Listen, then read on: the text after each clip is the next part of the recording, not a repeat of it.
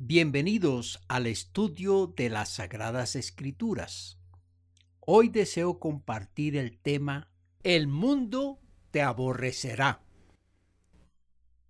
Cuando la persona vive practicando los deseos de la carne, pasa desapercibida en cuanto a las conductas comunes entre sus semejantes. No hay diferencia. Todos viven en pecado, en vicios, en maldades. Pero si alguien cambia esos comportamientos, es el blanco de todas las miradas. Eso último pasa con aquel o aquella que decidió convertirse al cristianismo. Cuando hablo de convertirse, me refiero a tomar el mensaje de Jesucristo en serio. Y en serio quiere decir que lo toma desde sus enseñanzas. El cristianismo implica conocer sus requerimientos, que son, primero, arrepentimiento de todos los pecados. Segundo, petición a Dios por perdón por ellos. Tercero, invitar a Jesucristo a entrar en su corazón. Cuarto, iniciar una vida nueva. Quinto, mantener una relación con Dios permanentemente. Sexto, seguir los mandatos y ejemplos del Señor Jesucristo. Y siete, servir al Señor Dios. Al iniciar este proceso, cambia su carácter, sus actitudes y sus comportamientos. Y esos cambios los sacan del común es una persona diferencial. Se queda en el mundo, pero no participa del mal, no promociona lo malo, no acepta lo malo. En el libro de Efesios capítulo 4 y 5 leemos esas transformaciones que obtiene o practica la persona convertida a Cristo Jesús. Entonces, los familiares, los amigos y los conocidos que lo conocieron o lo trataron como igual se asombran al ver los cambios y no se resisten a perderlo o a perderla. Así que se desafían para usar todo tipo de artimañas y reconquistar al que ha cambiado. Para el recién convertido, comienza la lucha y la prueba de su decisión. La lucha para afianzar su fe en Cristo Jesús y obedecer al Espíritu de Dios. Y la prueba para no volver atrás. Este convertido debe aprender lo que Jesucristo enseña sobre este tema.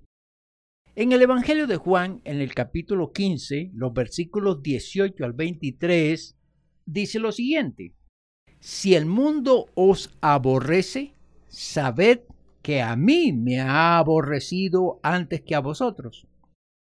Si fuerais del mundo, el mundo amaría lo suyo. Pero como no sois del mundo, antes yo os elegí del mundo, por eso el mundo os aborrece. Acordaos de la palabra que yo os he dicho. El siervo no es mayor que su Señor. Si a mí me han perseguido, también a vosotros os perseguirán. Si han guardado mi palabra, también guardarán la vuestra. Mas todo esto harán por causa de mi nombre, porque no conocen al que me ha enviado. Si yo no hubiera venido, ni les hubiera hablado, no tendrían pecado, pero ahora no tienen excusa por su pecado. El que me aborrece a mí, a mi Padre aborrece. Y en el capítulo 17 del mismo Evangelio de Juan, capítulo 17, versículo 16, dice, no son del mundo, como tampoco yo soy del mundo.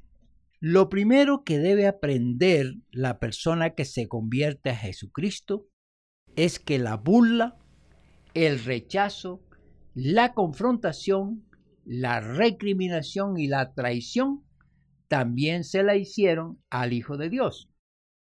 lo aborrecieron como a ninguno, tanto que lo despreciaron, lo ofendieron, lo contradijeron y lo desplazaron, prefiriendo lo religioso, lo terrenal, lo familiar.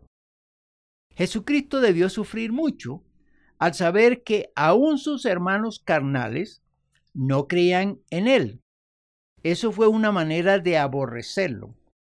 Ser de Jesucristo es haber sido escogido por él.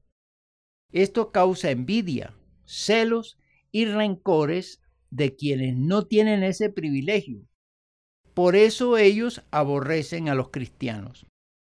Jesucristo le roba las almas al mundo y éste se enoja, se altera, sufre al perder a aquel que compartía vicios, errores, mentiras, maldades, idolatría y en general todo tipo de pecado.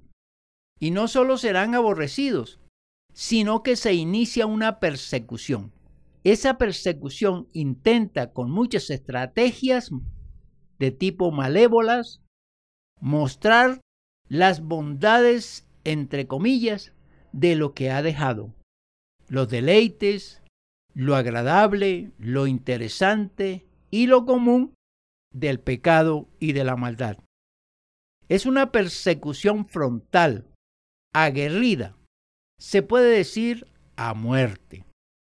El mundo pecador es herido y derrotado cuando una alma se convierte a Jesucristo. Y ese mundo no acepta tal derrota, no acepta la pérdida, persigue, acosa e intenta que el seguidor de Jesucristo se retracte. El texto también explica por qué se da el aborrecimiento y la persecución de los que se han convertido a Jesucristo. La razón es el desconocimiento de Dios. Por lo tanto, no saben de su palabra, no entienden sus propósitos, no ven las manifestaciones amorosas, misericordiosas y especialmente no quieren enterarse o rechazan su plan de redención, de salvación y de reconciliación a través de Jesucristo. Pero lo más triste para ellos de aquellos que usan todas estas artimañas para sonsacar al nuevo convertido es que Dios usa todos los medios para que lleguen a Él. Y Él los mantiene en su fe, firmes, los protege, los cuida de todas esas acechanzas de tipo maligno. Así que el texto estudiado alerta a los cristianos para que resistan y para que se mantengan firmes y perseveren. El apóstol Pablo, tomado por el Espíritu Santo, recomienda. Miremos lo que nos dice en el libro de los Efesios, en el capítulo número 6, capítulo número 6, versículos 12 al 18. Porque no tenemos lucha contra sangre y carne, sino contra principados, contra potestades, contra los gobernadores de las tinieblas de este siglo, contra huestes espirituales de maldad en las regiones celestes. Por tanto, tomad toda la armadura de Dios para que podáis resistir en el día malo y habiendo acabado todo, estar firmes. Estad, pues, firmes, ceñidos vuestros lomos con la verdad y vestidos con la coraza de justicia, y calzaos los pies con el apresto del Evangelio de la paz.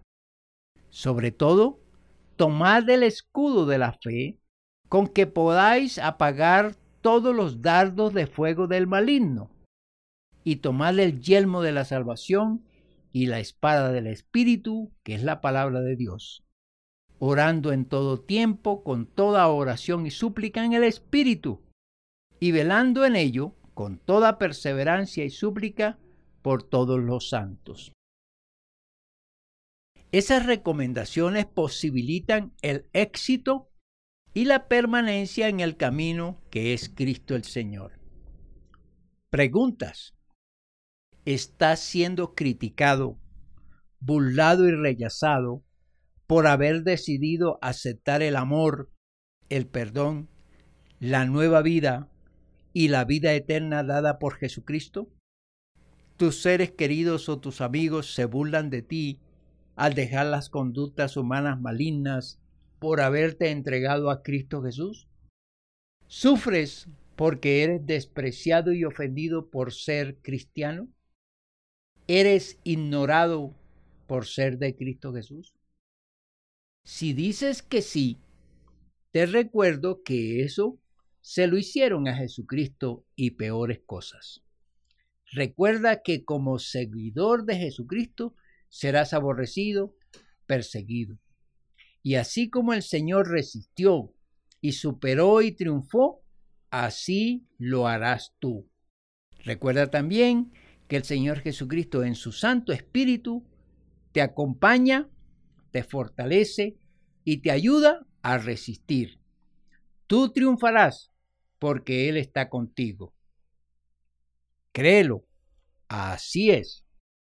Que Dios te bendiga y te guíe en este proceso de lucha y de resistencia y de mantenerse en la fe de Cristo Jesús, quien te liberó, quien te sacó del pecado, de la maldad y te ha dado una nueva vida, te ha cambiado, te ha limpiado, te ha perdonado.